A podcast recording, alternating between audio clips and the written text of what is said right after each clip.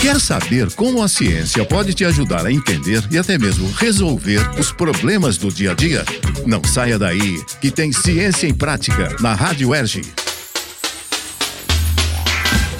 Nós recebemos uma mensagem do ouvinte Matheus, morador do Morro do Juramento. Qual a sua dúvida, Matheus? Meu nome é Matheus, sou do Morro do Juramento. Gosto muito de estudar política e sociologia, e eu vejo que nos grandes eventos, como a Copa do Mundo e Olimpíadas, o país reforça a mensagem de ordem, com atividades militares nas favelas com o objetivo de pacificar. Como essas atividades afetam o dia a dia das comunidades?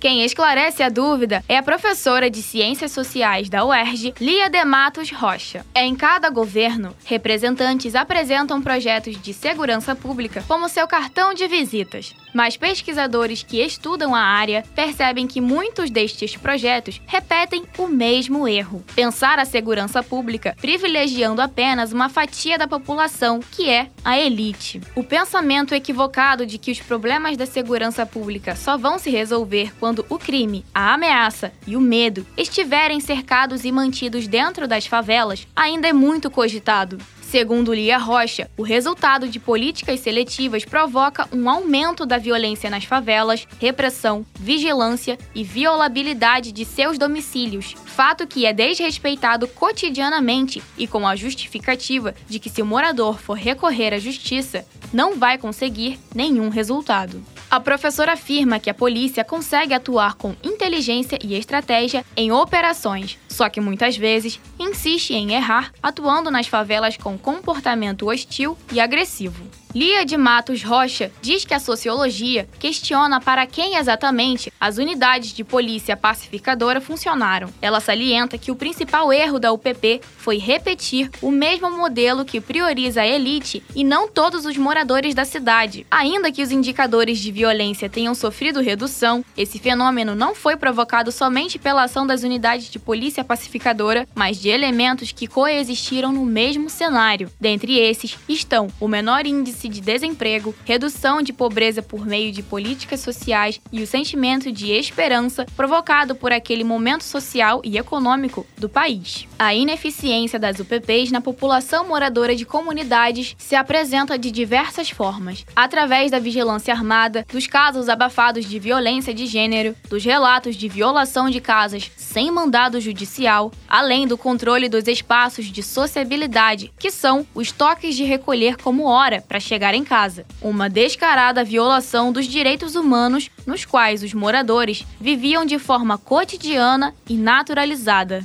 Para a professora, o Estado deve ser um facilitador dos cidadãos aos direitos básicos e as favelas devem ter espaços onde a cidadania seja exercida em sua plenitude. Infelizmente, a sociedade ainda tem o racismo estrutural muito enraizado, que manifesta em seu comportamento falas e atitudes preconceituosas e excludentes. Pesquisadores veem que a polícia é o reflexo da sociedade e isso configura na permanência dessa mentalidade dos agentes de segurança pública. Por isso, é interessante que, para potencializar uma polícia mais correta e próxima da população local, sejam feitas políticas de reparação reais, concretas e efetivas. Além disso, investigar seu mau funcionamento e os erros cometidos a serem retratados, e também que projetos semelhantes ao Território da Paz, projeto do governo do estado voltado para a ação social das UPPs, não partam do princípio que os moradores de favelas não são portadores de direitos e que somente precisam de controle. E se você, ouvinte, também quiser saber como a ciência pode explicar ou resolver algum problema no seu dia a dia, mande sua pergunta gravada para nós pelo e-mail radioerg.gmail.com e não deixe de incluir seu nome e seu bairro.